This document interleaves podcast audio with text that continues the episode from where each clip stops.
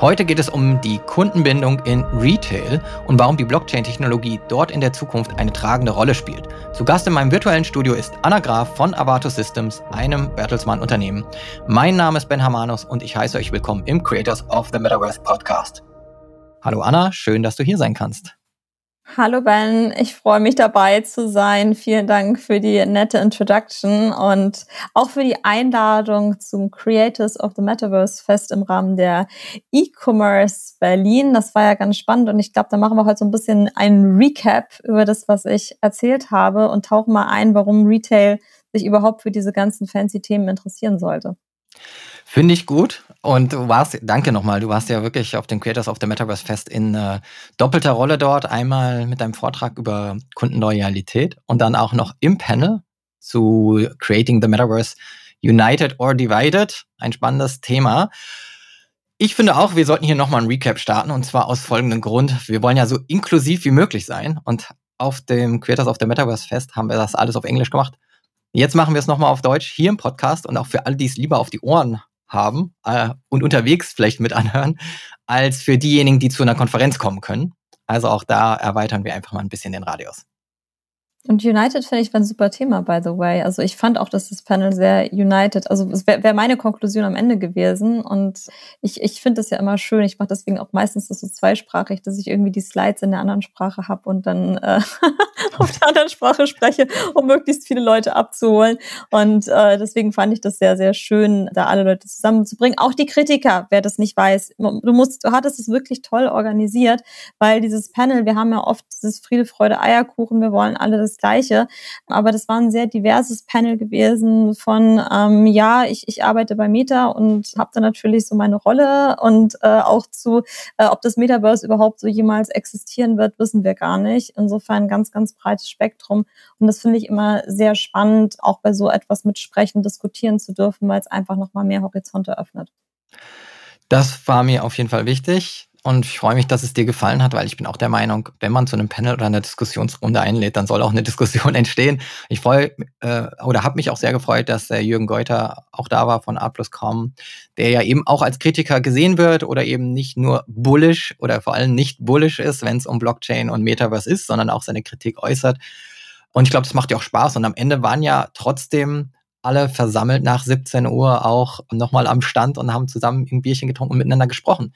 Also ich finde es gut, wenn wir diesen Austausch haben und auch Kritik in jeder Richtung wichtig ist und zugelassen wird, weil ich glaube, nur so innovieren wir am besten, wenn wir eben jetzt schon auch so ein paar Blocker erkennen oder Gefahren auch erkennen, aber auch die Opportunities natürlich, die du uns heute auch zeigen kannst. Was sind die Opportunities? Sehr spannend. Und ich möchte aber erstmal mit einer Sache starten bei dir und zwar auch deine Geschichte wie du überhaupt in Web 3 reingekommen bist. Was war so dein Web 3-Moment? Ich finde das immer einen spannenden, ein spannendes Thema, das ich wirklich mit jedem Gast im Podcast auch erörtern möchte. Gerade weil ich finde, wir sind immer noch alle am Anfang und ich auch zeigen will, dass wir eigentlich alle Quereinsteiger sind und jeder so mutig sein sollte, einfach zu sagen, ich mache da mit, ich möchte auch mal mehr erfahren. Also wie bist du eigentlich mit Blockchain-Technologie in Berührung gekommen?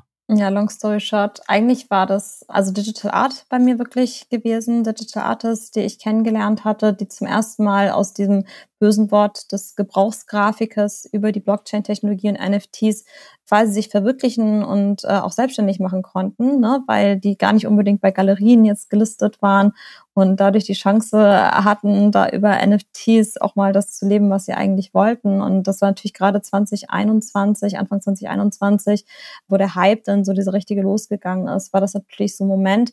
Und mein Einstieg kam dann so tiefer über Clubhouse wo ich in diese Diskussion so versucht habe einzusteigen, das zu verstehen und so völlig lost war und dann dachte, wir müssen das Ganze mal so ein bisschen zugänglicher machen und wirklich zeigen, was kann man damit eigentlich erreichen, was kann man auch nicht erreichen. Deswegen mag ich immer so diese, diese Diskussionen so gerne und äh, für wen lohnt es sich überhaupt an welcher Stelle einzusteigen. Und das war für mich zu dem Zeitpunkt halt wirklich ähm, der Kunstbereich gewesen. Ich bin dann ja auch in eine Galerie gegangen, habe dort das Department für NFTs mit aufgebaut bei ähm, der Königgalerie in Berlin, Misa.art war das zu dem Zeitpunkt jetzt Expanded.art. Und da haben wir halt so diesen Transformationsprozess auch einfach im Kunst Betrieb nachvollziehen können. Das war sehr, sehr spannend.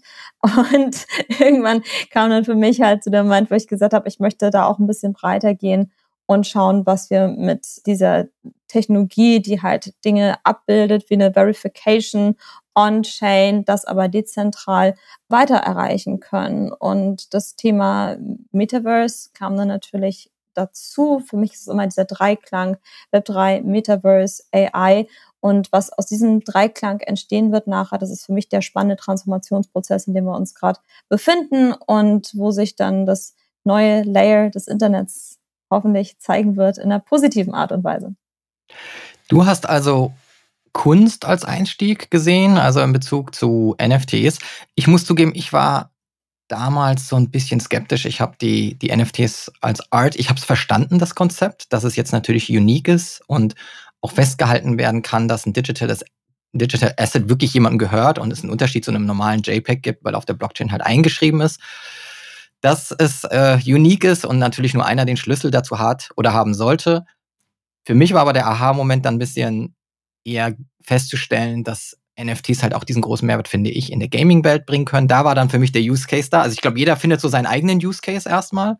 Da war ich dann überzeugt, oh wow, ich glaube, hier passiert was Großes und ich weiß, du bist auch im Gaming unterwegs oder zumindest hast du auch deine Erfahrung und äh, so bin ich ja auf dich gekommen, auch als Speakerin, weil ich auf der Nextblock Expo war und fand das äh, dein Beispiel mit Fortnite sehr gut, dass du dich so ein bisschen kann ich sagen, geärgert hast oder ärgerst darüber, dass du eben deinen Fortnite-Skin, also wer Fortnite nicht kennt, ein Videospiel auf allen Plattformen, ist irgendwie so Player versus Player, also man kämpft so ein bisschen gegeneinander und kann Oder aber auch, tanzt miteinander, Entschuldigung, wir müssen es gar nicht so negativ äh, Das stimmt, ja, ich, ich gebe schon wieder der, den Medien Vorlagen dafür, dass, wie schädlich äh, Fortnite sein kann. Nein, inzwischen wird es auch genutzt, um Konzerte zu hosten und äh, ist es eine der, der nicht-Web3 Metaverse-Plattformen kann man so sagen. Und, und dort gibt es ja digitale, also dort sind Leute bereit dafür für Skins, also für Kleidung oder einfach nur schöner auszusehen oder anders auszusehen, zu bezahlen. Also dort. Oder cooler zu tanzen. Ich komme wieder cooler, darauf zurück, weil gibt's bei Konzerten einen Tanz, den man kaufen kann. Du kannst natürlich diese ganzen Emotes, das ah, sind ja, ja alles Tens ja. und du kannst dann dich auch abklatschen und so. Also gerade wenn du von Konzerten redest, ist das ja das spannende, verbindende Element. Wer Fortnite nur so als Shooter sieht äh, oder es erlebt, überlebt am Ende nur einer, der verkennt, dass die sich wahnsinnig ausgebaut und erweitert haben zu Welten, die man selber bauen kann, wo man einfach so irgendwie Challenges bestehen muss oder eben diese Konzertinseln, wo man um, damals war das ja Travis Scott gewesen, herumfliegen konnte. Und da hatte ich zum ersten Mal das Gefühl, dass, dass mir ein Erlebnis gibt, außerhalb eines Konzertes, wo ich echt das Gefühl hatte, näher dran zu sein. Das war der Moment, wo für mich zum ersten Mal klar war, wow, so eine virtuelle Welt kann doch ein Konzerterlebnis liefern, das vielleicht ein Enhancement bedeutet, auch innerhalb der Gruppe, mit der man zusammen war, was über das hinausgeht, was eine normale Übertragung zum Beispiel im, im Fernsehen tut.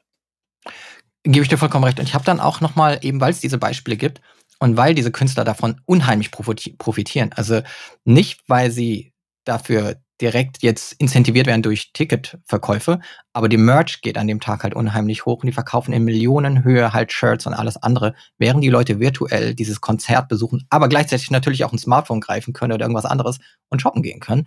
Also von daher sieht man einen großer Markt im digitalen Bereich. Und wir gehen jetzt auch gleich noch tiefer da rein, auch nochmal auf das, was du auf der Expo auch gesagt hattest, aber vorher ein kleiner Disclaimer, weil wir sicherlich auch nochmal ein bisschen über NFTs und andere Dinge sprechen werden. Es handelt sich nicht um Anlagesteuer oder Rechtsberatung und recherchiert immer selber, egal was Anna und ich hier sagen.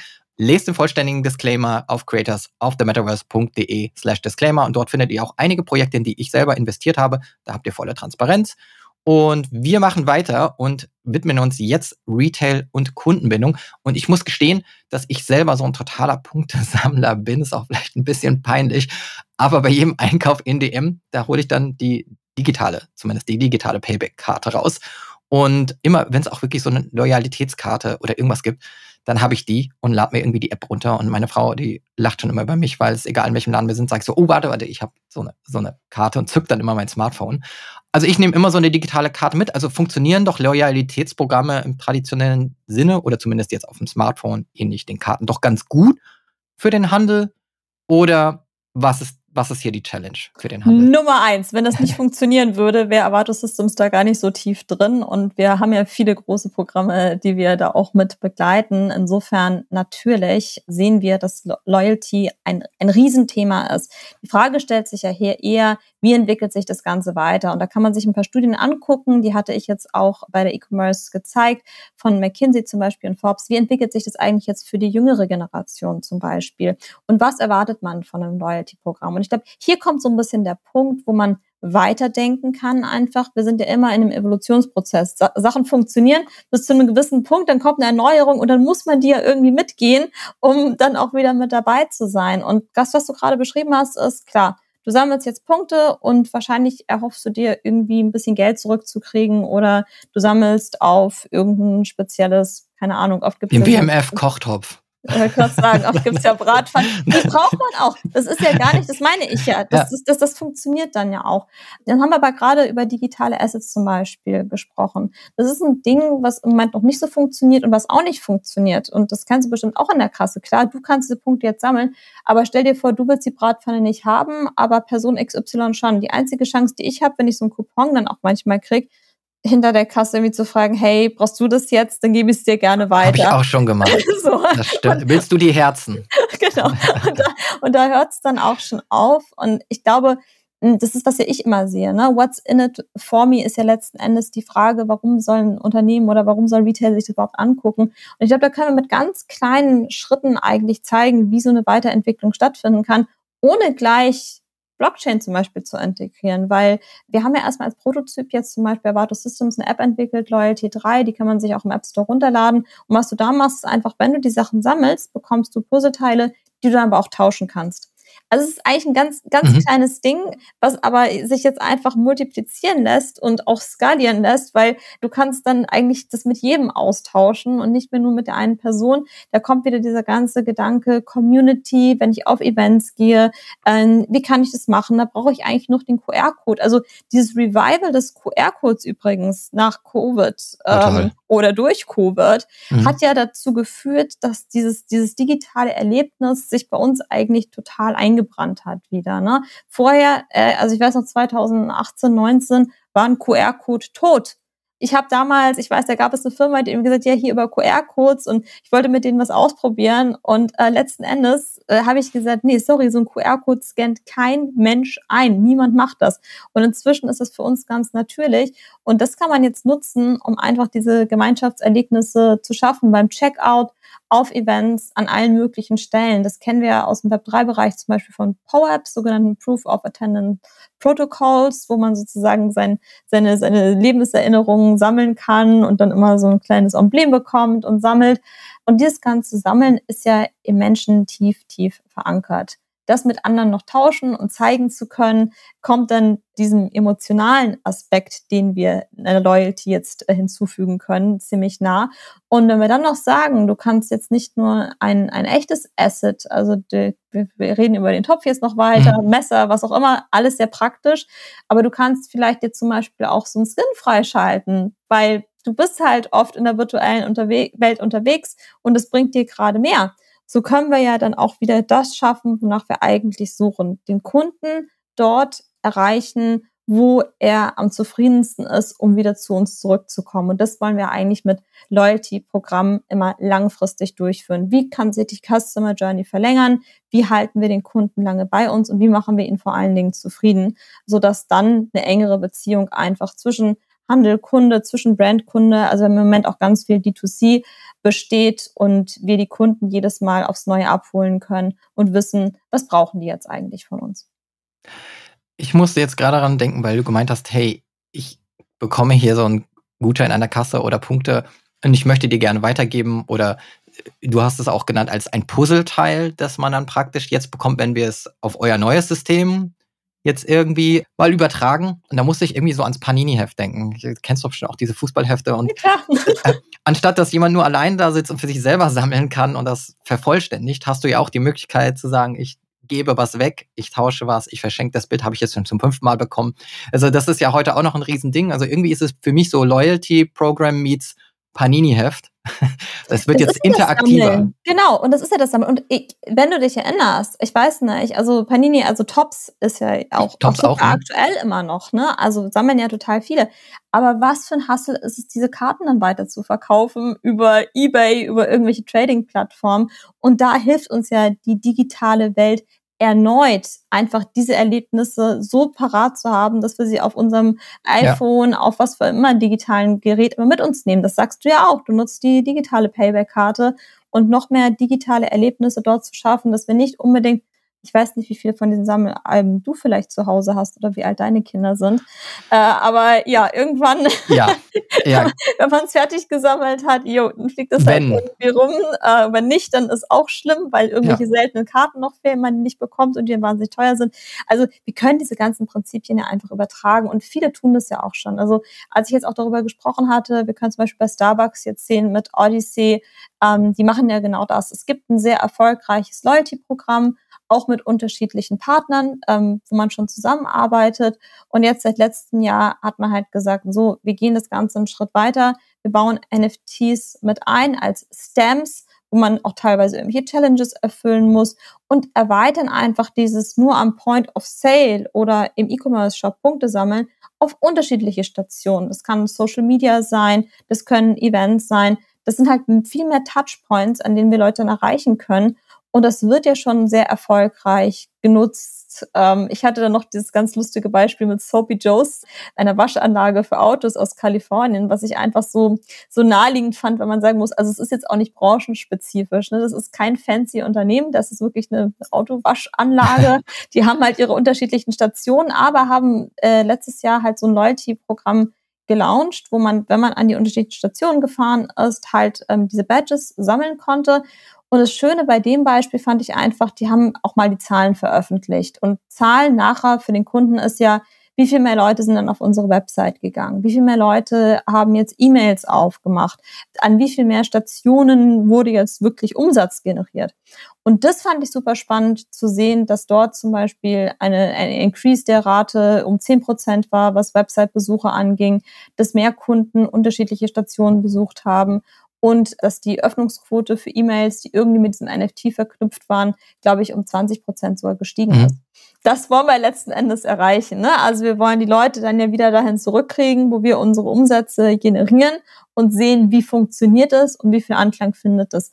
Und ähm, ich glaube, umso mehr Cases wir da auch zeigen können umso entspannter oder umso einfacher wird es, da auch eine Überzeugungsarbeit zu leisten, wie das eigentlich aussieht und wie es sich auch seamless integrieren lässt. Also ich war letzte Woche jetzt auf einem äh, Konzert von Robbie Williams gewesen. So, QR-Code kommt am Anfang. Die Leute wissen ja gar nicht unbedingt, was ein NFT ist. Müssen sie auch nicht. Aber hey, ja. wird gescannt, dann steht da, wow, hey, du hast das und das freigeschaltet. Jetzt machst du dir deine Wallet mit E-Mail-Adresse einfach fertig und hast jetzt Zugang zu Lufthaus. So, das Ganze hat nicht mal lang gedauert. Ich glaube, es war eingeblendet für fünf Minuten. Beim Robbie Williams Konzert mhm. gab es das? Genau, ja. Ähm, und das führte zu was?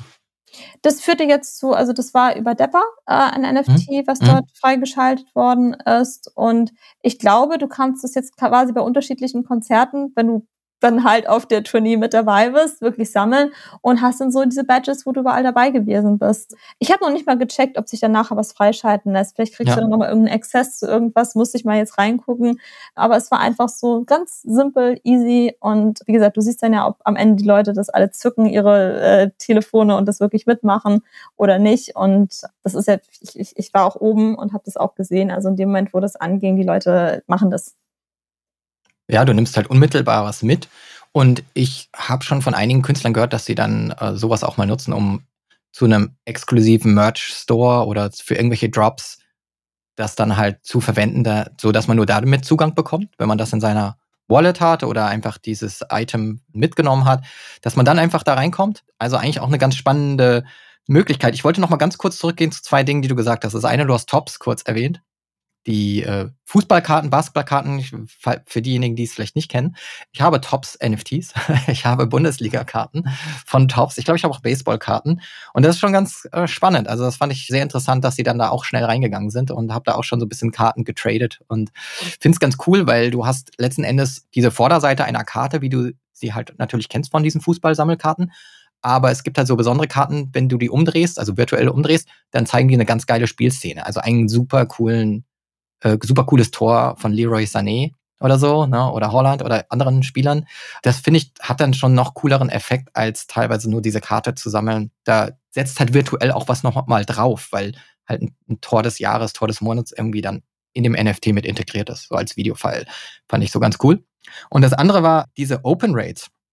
Das habe ich schon total oft auch gehört, dass E-Mails auch im B2C oder auch bei traditionellen Unternehmen, jetzt nicht nur im Krypto-Bereich, wenn über NFTs gesprochen wird oder Digital Collectibles, dass dann auch Open Rates wirklich steigen. Also dass das Interesse, die Neugierde unheimlich hoch ist. Und ich denke auch gerade Unternehmen, die eh schon Vertrauen aufgebaut haben, also traditionelle Unternehmen aus Mittelstand, wenn die dann anfangen, über so ein Thema zu reden, dass dann auch das Publikum einfach mal sagt, boah, jetzt kommt nicht die hundertste gleiche Promo-E-Mail, sondern was ist das denn so? Da werde ich jetzt mal neugierig, während man die anderen 20, hier hast du einen 15% Discount für den Valentinstag, vielleicht mhm. mal wieder skippt, sondern jetzt ist irgendwas da, was dich stoppen lässt und dann auch mal öffnen lässt. Von daher können, finde ich, traditionelle Unternehmen unheimlich gute Ambassadors oder auch Educator, also wirklich welche sein, die Fortbildung bringen und da auch mithelfen, Fortbildung zu betreiben. Also als vertrauenswürdige Instanz mit viel Sicherheit, auch ein sicheren System, wo ihr sicherlich dann auch sehr gut unterstützen könnt. Also von daher eine, eine coole Aufgabe und auch jetzt noch eine gute Zeit voranzugehen als Unternehmen in meinen Augen. Auf jeden Fall, aber ich finde, sprichst gerade was ganz Wichtiges an, diesen Faktor Trust. Und das ist ja genau die Sache. Ähm, wie unterscheide ich, ob das so eine Phishing-E-Mail ist? Wie schaffe ich den Trust, dass ich da wirklich zu irgendeinem Gegenstand komme, den ich auch brauche? Wie setze ich eine Wallet so einfach auf, dass der Kunde sie versteht? Wie setze ich auch eine Wallet auf, wo ich vielleicht mehrere Sachen reinpacken kann? Das finde ich im Moment zum Beispiel ein bisschen schwierig. Wenn das jetzt zehn verschiedene Wallets sind, oh, dann ist wieder so ein Chaos, Chaos in my head. Deswegen ist es natürlich ganz schön, wenn man da auch mehrere Unternehmen vielleicht auf, auf einer gleichen Plattform zusammenbringt.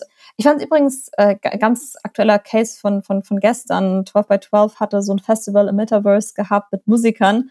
Äh, und dann hieß es, schalte jetzt dein Reward frei. Ich dachte zuerst, es ist for free. Vielleicht habe ich auch irgendwas falsch gemacht. Nachher stand da 5 Euro. Aber ganz ehrlich, ich habe die 5 Euro einfach mitgenommen, weil ich dachte, okay, äh, Haftbefehl war jetzt irgendwie da und irgendwie kennst du das. Und das, das ist so, so ein easy Access, ne? weil du sagst dann auch einfach, so, das ist gleich wie bei den Skins bei Fortnite, so, ja, wenn da jetzt halt fünf Euro dran steht, mh, hm, bist irgendwie neugierig, nimmst mal mit, äh, gibt da irgendwie so 30 oder 50 gab's davon, wer weiß, vielleicht hast du damit irgendwann mal nochmal Access. Und ich glaube, dieses, diese Neugierde auch so zu erzeugen bei den Kunden für so unterschiedliche Themen und zu gucken, was wird da eigentlich draus, die ist bei mir natürlich besonders hoch, aber wir haben das auch bei unserem Sissy Case von RTL festgestellt, wir die Preise für die NFTs auch sehr, sehr niedrig angesetzt haben, einfach um zu gucken. Wo lagen ne? die? Ähm, zwischen 5 Euro und 75 Euro für okay. die seltensten. Also wir hatten da drei Rarities und das war 5 Euro, 25 Euro, 75 Euro gewesen, um da einfach wirklich jedem die Möglichkeit zu einem Einstieg zu bieten. Die Utilities waren übrigens alle gleich. Also mhm. du hattest einen exklusiven Setbesuch und du hast das Asset als 3D-Datei wirklich bekommen wenn du es gekauft hast. Äh, also das, das die, die Kleider, die es dort gab. Und ja, das kam sehr gut an, einfach weil, wie gesagt, so kann jeder teilhaben. Es ist nicht so, wie wir das 2021, oh Gott, Einstiegspreis in ein paar hunderte Euros. Mhm. Das ist einfach nicht äh, so für den Massmarket geeignet, meiner Meinung nach.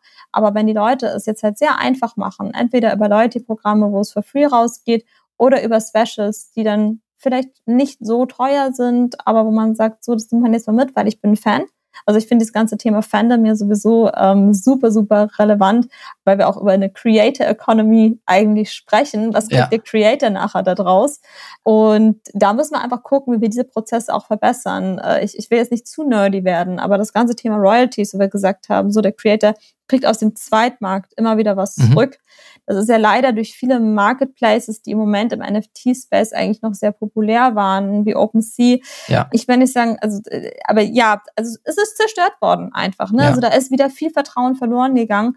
Und genau da denke ich halt, dass man jetzt vielleicht doch nochmal als etabliertes Unternehmen reingehen kann und sagt, okay, dann machen wir ein Marketplace, wo das zum Beispiel gesichert ist und, und wo wir dafür garantieren, dass der dass Creator, Creator, am Ende auch nochmal was bekommt, weil das eigentlich das Versprechen war, was wir am Anfang irgendwie abgegeben haben. Und ähm, da sehe ich halt noch sehr, sehr viel Entwicklungsmöglichkeiten, aber auch gute Chancen für große Player, da als Trusted Partner zu sagen, nein, wenn du das mit uns machst, dann ist das gesichert und wir ändern da nicht einfach unsere Roadmap, äh, weil jetzt gerade mal die Sonne dort scheint. Ja, vielleicht für alle, die sowas nicht mitbekommen, ähm, OpenSea ist ja, ist es noch die größte Trading-Plattform schon noch dominant, oder? Ich glaube ja, aber Blur, ja, äh, ja egal. Blur also OpenSea, auf. Blur, ja, genau. Aber so, so ich glaube, in der Masse ist OpenSea noch so, also ist noch immer Go-To-Place, wo man zuerst sagt, hey, wenn du irgendwie ein NFT von der der Kollektion, von den berühmtesten Kollektionen haben willst, findest du es auf OpenSea. Genau. Dort werden die getradet und normalerweise gibt es dort für denjenigen, der es erstellt hat, der kann das praktisch im Smart Contract so hinterlegen, dass man dann auch äh, ein bisschen äh, was von jedem weiteren Handel auch bekommt. Das heißt, ich verkaufe es an jemanden weiter, der verkauft an jemanden weiter, aber immer wieder fallen, sag ich mal, zwei Prozent Fee an, teilweise vielleicht auch mal fünf Prozent Fee, je nachdem, was der Creator festlegt. Und einige Marktplätze oder da gibt es gerade einen Kampf, die einfach diese Creator-Fee herausstreichen wollen. Was ich nicht so schön finde, weil der Sinn und Zweck sollte nicht sein, dass halt Leute dort, äh, also ich finde, Traden sollte nicht im Vordergrund stehen bei NFT-Kollektionen. Also dass man wirklich, dass die gewinnen am Ende, die eigentlich ohne Herz und Seele ähm, diese nur zum Flippen kommen. Also Flippen, wenn man einfach ein NFT kauft, um es eigentlich nur mit Gewinn weiter zu verkaufen. Also null Interesse an der Brand hat, null Interesse an der Community hat, dann finde ich, sollte man das nicht noch incentivieren, sondern wirklich dafür sorgen, dass diese neuen Modelle entstehen, wo einfach ein Vertrag das regelt auf der Blockchain, dass ein Creator immer wieder was bekommt und dafür vielleicht auch am Anfang sagt, hey, ich gebe es erstmal für einen niedrigen Preis raus, weil ich weiß, ich werde immer wieder weiter verdienen, wenn diese Kollektion oder wenn meine Items weitergehandelt werden. Das fand ich ein total schönes Prinzip und finde mhm. es schade, wenn es eigentlich zerstört wird.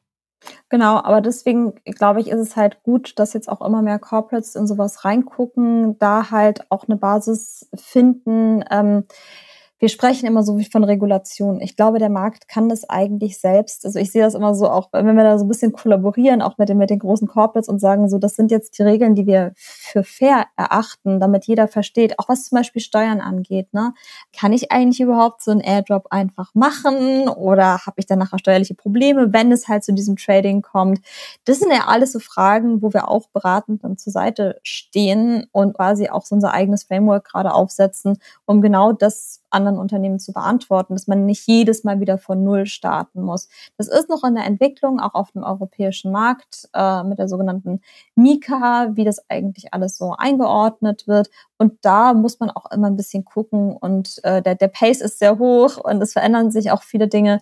Aber bei den meisten Sachen, auch gerade was Lizenzrechte angeht, haben wir schon eine gewisse Sicherheit und brauchen da auch nicht so zu tun, als, als würde das alles äh, ein, ein, ein wilder Westen sein, wo alles erlaubt ist. Das ist es nämlich auch im, im digitalen Markt überhaupt nicht. Ja. Und die Rechte sind eigentlich so ziemlich die gleichen, wie sie auch äh, in, der, in der normalen Welt sind. Und äh, ein Bild wird nicht plötzlich einem gehören, nur weil ich das NFT kaufe und ich habe da, dadurch nicht das Urheberrecht zum Beispiel da dran.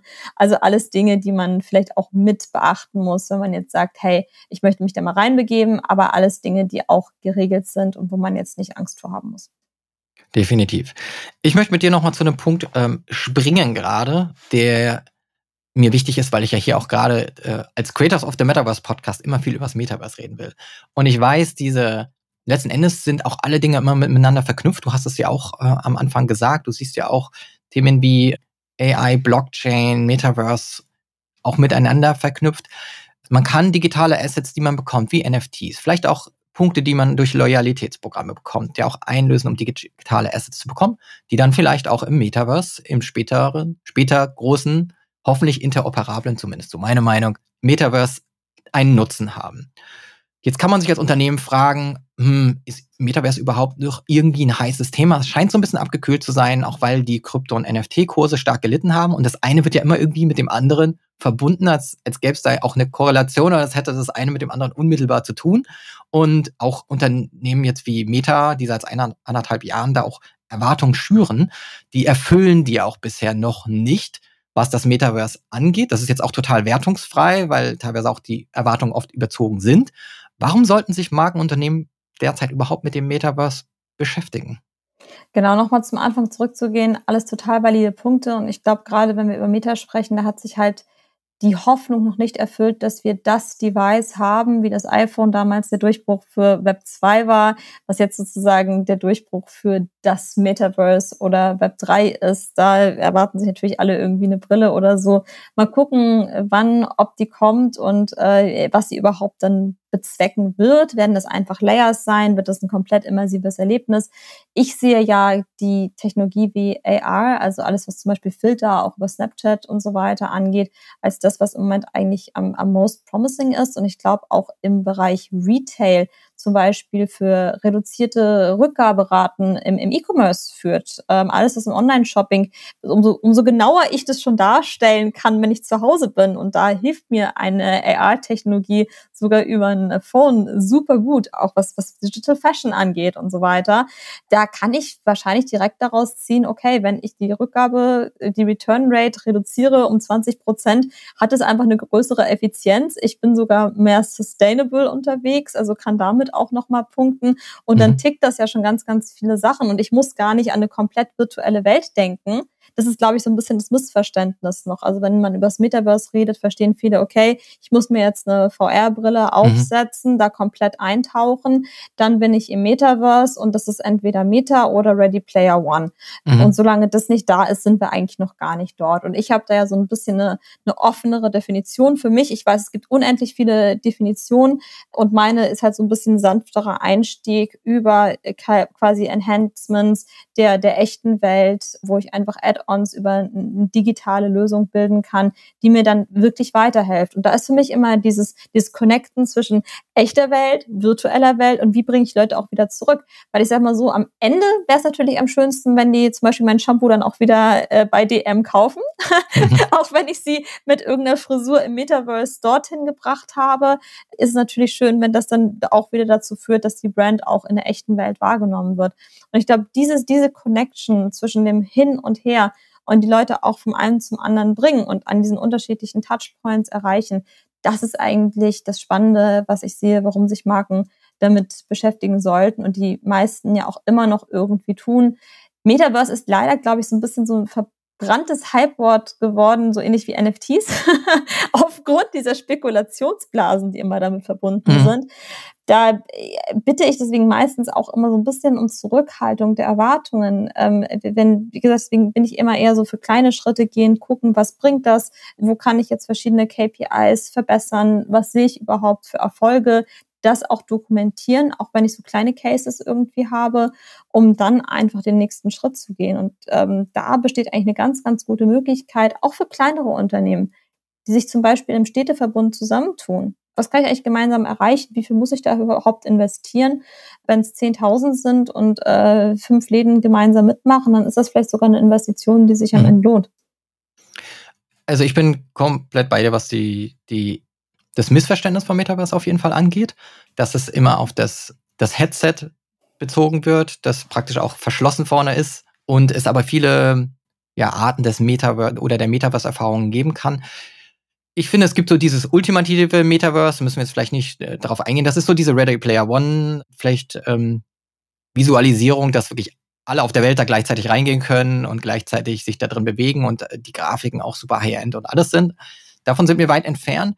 Trotzdem bin ich auch der Meinung, dass das nicht die einzige Definition ist und es auch eine, das wäre, also ich sage mal, es wäre so, als hätte man in den 90ern behauptet, das wäre nicht das Internet, nur weil das Internet heute ganz anders aussieht und weil wir Social Media und viel mehr Interaktion haben, war es trotzdem 1995 auch das Internet, auch wenn man super wenig machen konnte und mehr nur Texte konsumiert und, und Bilder, ähm, war es auch das Internet. Und so sehe ich das mit dem Metaverse und ich hatte ja auch auf der Konferenz gesagt, ich sehe es mit AI. Jetzt reden alle über AI und es ist halt super heiß, das Thema. Aber vor fünf Jahren habe ich auch gesagt, der AI kommt und holt euch holt sich eure Jobs. So, und da waren auch alle ein bisschen skeptisch. Fünf Jahre später irgendwie sehen wir, was passiert mit OpenAI. Und so denke ich auch, wird, ähm, ich glaube, dass der Begriff Metaverse gar nicht komplett verbrannt ist, sonst wäre das auch sehr, sehr schlecht für meinen Podcast und den Titel meines Podcasts, sondern ich glaube einfach nur, momentan ist viel Enttäuschung da und die wird in fünf Jahren ähm, weichen, weil dann halt einfach diese, ja, Enlightenment Moments kommen, wo die Leute sagen, boah, okay, krass irgendwie, wenn sie das dann wirklich erfahren können und nutzen können, so wie sie heute in ChatGPT oder mit Journey nutzen, um geile Bilder zu kreieren.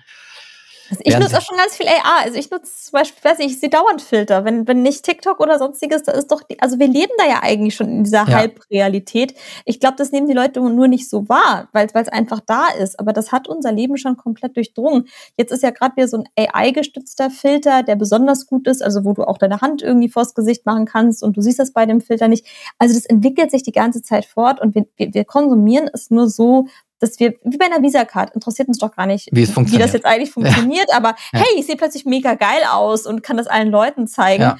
Und insofern haben wir das ja bereits im echten Leben. Ob das jetzt gut oder schlecht ist und über Ethics zu sprechen, ist immer eine ganz andere Richtung. Ich möchte übrigens bei dieser Definition nochmal ganz kurz, weil ich das so schön fand vom Future Institute in ähm, Kopenhagen, die haben also so eine vier Teilung aufgebaut, wohin das Ganze gehen könnte. Vom Nerdverse zum absolut immersiven, offenen Metaverse zu One for All, und dem Oligopool von, von mehreren mhm. Playern, die sich das untereinander aufteilen. Also ich glaube, das sind so vier Richtungen, die ich eigentlich ganz spannend fand. Äh, in der Studie kann ich dir auch nochmal zuschicken, gerne, wenn du das verlinken möchtest. Einfach um zu gucken, ähm, ne, welche Richtung gibt es eigentlich und, und wo sind jetzt die Abzweigungen, wo das nachher hinführt. Und das fand ich schon sehr, sehr spannend, das einmal so beschrieben zu sehen, weil ich sehe auch, dass das so die Hauptszenarien sind, die uns in Zukunft erwarten. Und wenn es beim Nerdverse bleibt, dann wird aber irgendwas anderes kommen, was sich aus diesem Dreiklang ergibt, so wie du es gerade mit dem Internet beschrieben hast, was halt einfach jetzt schon unsere Welt durchdringt, ohne dass wir die Killer-App kennen, die vielleicht damit kommt. Richtig. Und vielleicht bleibt es einfach eine Evolution, die wir erst in, in der Retrospektive wirklich wahrnehmen werden. Weil, wie gesagt, allein finde ich, was, was diese ganze AR-Technologie schon auf Social Media mit den Menschen gemacht hat, kann man total negativ sehen. Ne? Wie gesagt, nicht wertend gemeint.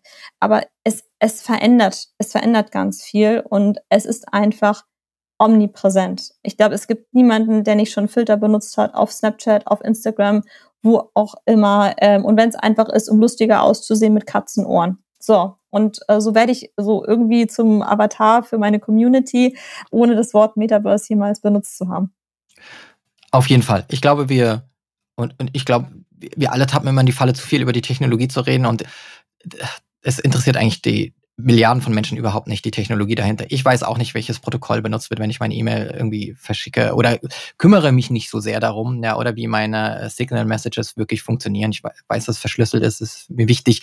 Aber das sind so die Wörter, die ich rauslese. Der Rest ist unser Nerdtum und da zähle ich mich auch dazu als, als Nerd und deswegen gebe ich dir auch recht, dass es gerade so ein Nerdverse eher ist, ja. Also wenn ich in Sandbox reingehe oder so, da fehlt sehr viel Usability, die andere Menschen brauchen, um sich darin sicher zu fühlen und auch den Mehrwert zu sehen, während es mir Spaß schon macht.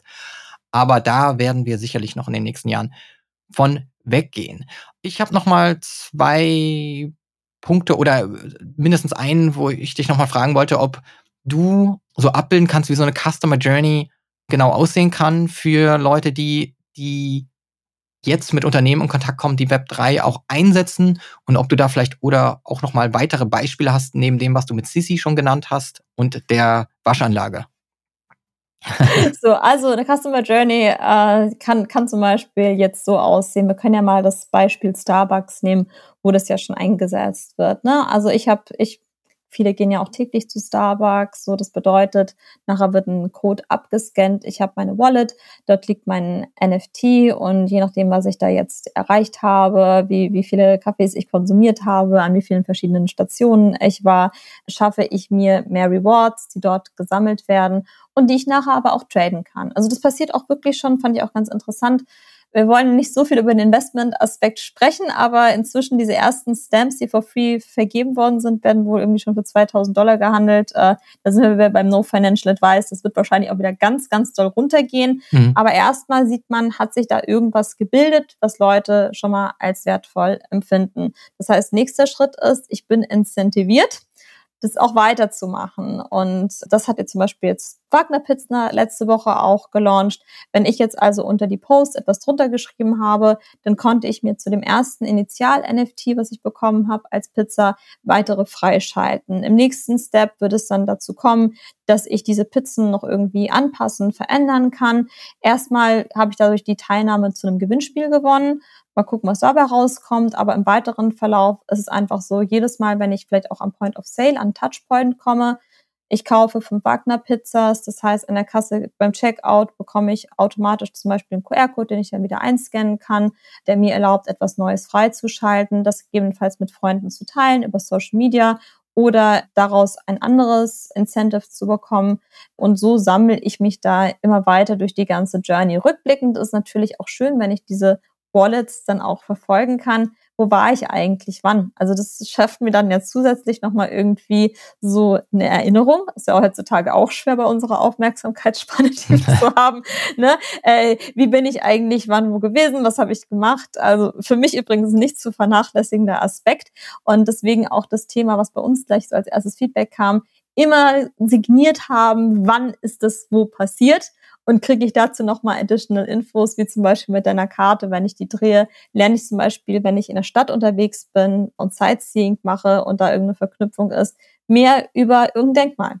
Und so kann ich diese Customer Journey eigentlich, wie gesagt, an ganz vielen Touchpoints einbinden. Wenn Wagner jetzt irgendein Event hat mit äh, Wagner Pizza, ich dort hingehe oder vielleicht darf ich auch nur hingehen, wenn ich so und so viel schon gesammelt habe und habe dadurch ein besonderes Erlebnis, ob das jetzt virtuell oder in einem Real-Life-Event ist, sammle ich immer mehr Fans, die mir sehr treu ergeben sind und äh, die dann hoffentlich auch bei der Marke bleiben. Bin ich voll und ganz bei dir. Es gibt, äh, wenn ich das so höre und dir so zuhöre, dann denke ich, oh Gott, wir armen Marketer, wir haben ja eh schon so viel Touchpoints in der Customer Journey zu messen, auch ohne Web 3. Wenn man dann schaut, äh, wie fragmentiert Social Media ist, die vielen Kanäle, jetzt kommt auch noch Web 3 hinzu. Aber auch das kriegen wir alles in den Griff. Ähm, Vielleicht wird es ja auch einfacher. Das meinte ich ja mit dem, wenn wir Standards schaffen. Also es ist ein ganz wichtiges Thema, wirklich, wenn wir uns da auch als äh, Unternehmen auf Standards einigen und sagen, so, das ist jetzt in dieser einen Wallet integriert. Das wird nicht nur für den Kunden einfacher, sondern auch für die Marketer, da natürlich ein Tracking zu vollziehen. Und mhm wir, wir haben ja als Hilfe dann vielleicht doch die KI, die uns die Daten auch nochmal anders auswertet und uns von der Seite weiterhilft. Ne? Also das müssen wir auch sagen, weil am Ende, wie gesagt, geht es ja auch darum, individuellere Erlebnisse zu schaffen und da wird die KI bestimmt auch hilfreich sein in der Auswertung nachher und äh, auch Datenharmonisierung zu vollziehen.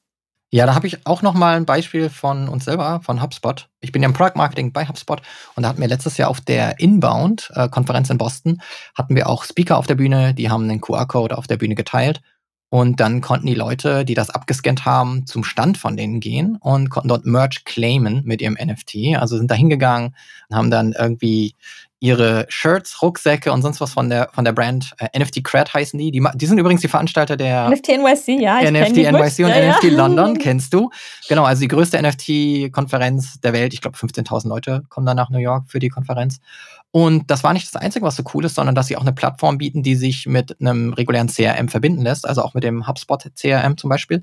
Und dann kann man in der Customer Journey eben sehen, dass ein Kunde einen NFT erstens sich geholt hat, zweitens es auch genutzt hat, um am Stand sich was zu holen oder auch um dann noch ein E-Book oder ein Digital Asset noch runterzuladen. Und das ist dann Teil der gesamten Customer Journey. Und das ist, finde ich, super spannend, wenn man da so Kohorten bilden kann und schauen kann, hat das denn einen Einfluss auf Customer Loyalität? Also sind das vielleicht die loyaleren Kunden, wenn sie diesen Touchpoint NFT haben und diesen Kundenkontakt und diese Berührung? Also ich denke, also es gibt Mittel, es zu messen und da verschmelzen auch Web 2, Web 3, Web 3 immer mehr. Und da seid ihr sicherlich auch ein hilfreicher Partner, Integration und Schnittstellen, genau. Das Nachher kommt es dann doch wieder zu diesen ganz, sage ich mal, langweiligen Sachen zurück, wenn genau. Leute immer sagen, hey, ich will irgendwas in Web 3 machen, Anna. Dann sage ich, naja, so fancy das nach außen vielleicht klingt, am Ende müssen wir genau diese Prozesse abbilden, damit es für die Leute irgendwie ein, ein Mehrwert schafft. Fürs Unternehmen. Und, äh, ja. Genau. Und ich glaube, da sind halt genau diese Integrationen, von denen du sprichst, mit CRM und so weiter, äh, sind, sind das relevante, um überhaupt Zahlen zu liefern, warum eine Firma das machen soll. Und definitiv. Ja. Und das ist, das ist aufregender, als es vielleicht jetzt klingt, weil ich finde das total super, wenn ich in so eine Contact Record reingucken kann und sehe, oh, cool, ja, hat das NFT benutzt, hat das geclaimed. Und du kannst natürlich auch dann ähm, nachfassen, also auch mit Usern sprechen, die es gemacht haben oder mit Usern sprechen, die es nicht gemacht haben. Wenn du das eben auch sehen kannst, weil ansonsten bleibt ja vieles im Web 3 auch ansonsten anonym. Du hast zwar Wallet-Adressen, aber genau, Double Opt-in, aber du kannst halt mit den Leuten nicht sprechen, genau. Also irgendwie muss man da eine Verbindung herstellen. Und wo wir schon bei der Lösung von euch waren, willst du vielleicht noch ein paar kurze Worte, du hast es kurz mal erwähnt, zu euren, zu eurer neuesten Lösung, die hast du auch auf der Creators of the Metaverse auf dem Fest vorgestellt. Willst du da noch ein paar Worte verlieren? Genau, ich hatte das ja kurz gesagt. Also wenn ihr das einmal testen wollt, könnt ihr euch wirklich im App Store Loyalty 3.0 runterladen als App. Das ist momentan noch ein Prototyp. Und wir freuen uns aber auch über Leute, die Lust haben, das mit uns mit zu vertesten, zum Beispiel halt auf Events, um da halt so kleine Cases mal zu bauen. Ich sehe da Fashion halt zum Beispiel wirklich als sehr relevant, weil die auch im digitalen Bereich schon sehr weit sind und wir da jetzt halt auch gerade die, das Minting mit integrieren, um digitale Assets danach auch liefern zu können. Das wird auch auf einer super sustainable Chain natürlich laufen. Ich weiß, diese Frage kommt ja im Web 3 auch immer ja. noch, äh, trotz des äh, Ethereum-Merges weiterhin. Wie ist es eigentlich von der Sustainability? Und da muss man wirklich sagen, da hat sich die Technologie so weiterentwickelt, dass man sagen kann, wir, wir haben hier einen Effizienzgrad, der so ist, dass wir das absolut mit gutem Gewissen vertreten können. Klasse. Und jetzt möchte ich dir noch einmal für den Austausch danken den wir hier heute zusammen wieder mal hatten. Sehr spannendes Gespräch. Ähm, wo vernetzt man dich sich mit dir am besten? Ist das über LinkedIn? Ja, es ist, es ist über LinkedIn inzwischen. Ich habe so, äh, so eine Journey auch zwischen den ganzen Social Media Plattformen. Ich, ich hoffe ja, am Ende wird das irgendwann wirklich auch so ein Web 3-Ding rauslaufen, wo man sein Ownership quasi hat und nicht nur äh, sich quasi einen Platz bucht, weil ehrlicherweise muss man auch, wenn wir über Social Media reden, sagen, das sind immer nur gebuchte Plätze, du kannst jederzeit gesperrt werden und da bietet uns Web 3 natürlich auch nochmal Optionen, gerade wenn wir im Bereich Media, Content Production und so gucken, auch Nachverfolgbarkeit zum Thema Fake News. Wo kommt es eigentlich her? Wie ist der genaue Weg? Auf der Blockchain lässt sich das halt immer vollziehen und ich glaube, da kommen noch ganz, ganz viele spannende Sachen auf uns zu. Aber im Moment ist es äh, LinkedIn, äh, wo ihr mich findet und genau, schreibt mir gerne eine DM dort, ähm, freue ich mich. Ich antworte manchmal nicht ganz so schnell, äh, Asche auf mein Haupt und äh, fasst uns auch gerne nochmal nach, wenn ich nicht sofort geantwortet habe. Weil das, was du sagtest, Ben, es ist manchmal ein bisschen über viel mit den ganzen unterschiedlichen und deswegen bin ich ja auch noch mal mehr auf Signal jetzt unterwegs. Habe ich dich reingezogen? Ja, hast mich dann noch ins Signal reingezogen. Ähm, also äh, so, ja, genau. LinkedIn machen wir mal so irgendwie. Und ja. dann ist es ganz nice. Ich, ich war auf Twitter viel gewesen. Ähm, ich früher aber, auch, aber, aber da kannst du keine Inbox führen. Also das ist ja schon auf LinkedIn schwierig. Also lieben Gruß ans LinkedIn-Team. Ich wünsche mir da eine organisiertere Inbox, weil es wirklich ja eine der Hauptkommunikationsquellen, zumindest für mich auch geworden ist im B2B. Ja. Wenn das sortierter wäre oder intelligenter wäre, würde ich mich sehr darüber freuen. Oh ja, das, das, das, das finde ich gut, äh, 100% bei dir. Spamfilter.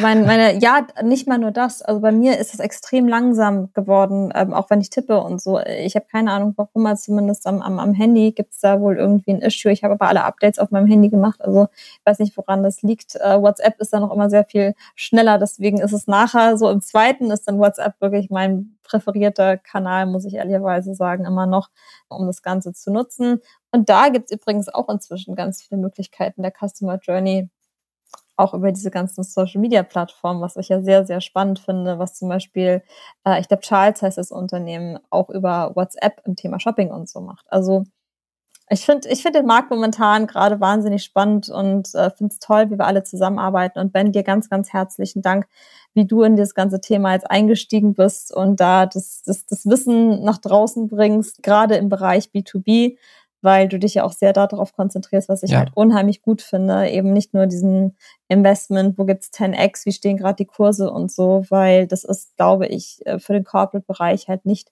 das Thema, sondern wir wollen wirklich gucken, ne, wie können wir Kunden da in der digitalen Transformation weiter begleiten, an welchen Touchpoints müssen sie jetzt darauf achten, auch irgendwie mitzugehen und wie integriert man das in bestehende Prozesse, um wirklich einen Mehrwert zu bringen. Und ich glaube, das ist auch unsere gemeinsame Mission, die Auf bei dir Fall. bei HubSpot, äh, bei mir bei Avado Systems. Ähm, und äh, ich glaube, das ist halt das Tolle, dass wir dort auch verstärkten Austausch unter den ganzen Corporates sehen, um dann gegebenenfalls halt, wie ich sagte, Standards zu schaffen und auch zu gucken, dass wir uns da in der Breite einfach gemeinsam aufstellen. Danke für die lieben Worte. Ich glaube, wir haben wirklich eine gemeinsame Mission und möchte auch hervorheben, ich habe halt auch überlegt, weil ich jetzt seit 2017 in dem Space bin, aber ich baue nichts in dem Sinne, ja, in Web 3, sondern habe dieses Ziel Education und habe überlegt, was kann ich beitragen zum Space. Und ich habe das Gefühl, lange Zeit haben sich viele Menschen zu viel damit beschäftigt oder ein Teil damit beschäftigt, wie sie halt auch nur was rausziehen können aus Krypto. Und das muss sich jetzt umdrehen. Also die Frage, was kann ich reinbringen in den Space? Dafür brauchen wir mehr Leute. Wir müssen inklusiver sein, damit mehr Leute kommen, die was beitragen wollen und nicht nur Werte extrahieren wollen, sondern wie du gesagt hast, Mehrwert bringen wollen. Und da sehe ich meine Rolle eben als jemand, der verknüpft und aufklärt, so ein bisschen und Leute zusammenbringt. Das ist das, was ich hoffe, beitragen zu können. Und ich danke dir. Es hat uns auf jeden Fall schon zusammengebracht und viele andere letzte Woche auf dem Fest. Und wir bleiben verknüpft und wir bilden fort und wir teilen unser Wissen so viel, wie wir haben. Wir sind ja auch, wie die Jocelyn Royer gesagt hat, alle Studenten. Egal Always wie weit learning. wir vorne sind, wir sind weiterhin Studenten. Es ist ein junger, junger Markt, eine junge Technologie. Ich finde 2023 super aufregend mit AI, Blockchain und allem anderen, was passiert. Von daher gebe ich dir vollkommen recht. Ich hau den Link zu deinem LinkedIn-Profil in die Show Notes, auch zu allem, was du ansonsten hier geteilt hast. Hast du noch ich was? Schick, ich schick, nee, ich wollte sagen, ich schicke dir noch mal dieses, äh, dieses vom Future Institut zu. Dann kannst du das auch noch mal da reinhauen. Sehr gerne. Weil das echt spannend ist und mal so ein bisschen neue Perspektive auf. Wir sind halt irgendwo und es wird in verschiedene Richtungen gehen. Und wir bauen das gerade mit, um diese ja. Richtung mit zu entscheiden, weil das ist immer, was viele Leute vergessen. Das, was wir jetzt machen, entscheidet nachher die Zukunft. und das ist halt das Spannende, wenn man sich jetzt in den Prozess mit reinbegibt, dann wird man auch irgendwie zu denen, die nachher die Richtung vorgegeben haben. Und deswegen ist es so cool, dass wir hier zusammenarbeiten an diesem ganzen Projekt und du das halt auf so ein Level bringst, wo es wirklich professionell wird und äh, wir sehen, dass wir da wirklich wichtige Player zusammenkriegen. Also ganz, ganz herzlichen Dank für die Einladung. Liebe Grüße an alle da draußen aus dem Metaverse Podcast dann und äh, ich freue mich auf weitere Events, Veranstaltungen und die Zusammenarbeit. Grandioses Schlusswort. Vernetzt euch mit Anna Graf von Avato Systems, auch gern mit mir und abonniert den Podcast, denn nur gemeinsam gestalten wir die Zukunft als Creators of the Metaverse.